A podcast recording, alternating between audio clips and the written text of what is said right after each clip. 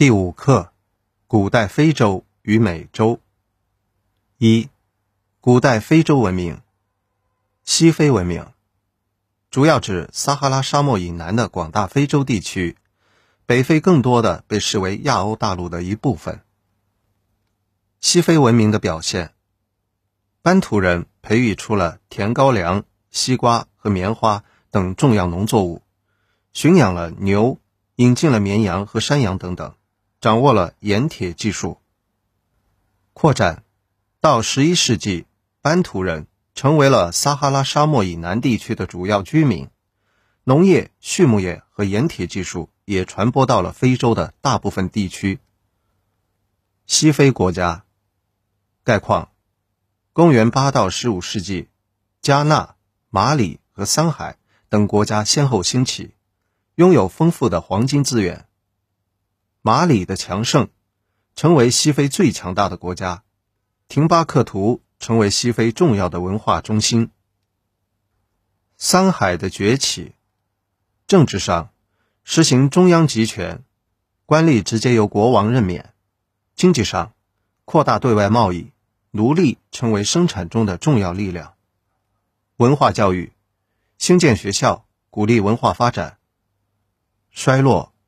十六世纪末，桑海因遭遇外来入侵，逐渐衰落。阿克苏姆王国，公元前后，在今埃塞俄比亚地区兴起了阿克苏姆王国。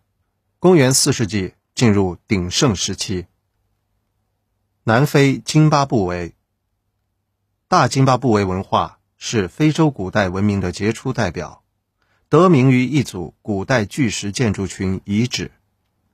十一世纪末，班图人建立了津巴布韦国家。十四到十五世纪进入鼎盛时期。知识点：影响古代非洲国家兴衰的因素。古代非洲由于受地理因素的影响，农业一直不够发达，各地居民主要依靠对外贸易来发展自己的经济。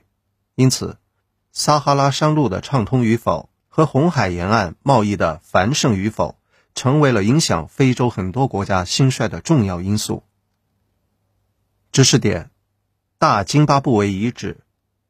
大津巴布韦遗址由花岗石砌造而成，这些石块连接，未用任何的粘合物，至今仍旧坚固挺拔、宏伟壮观。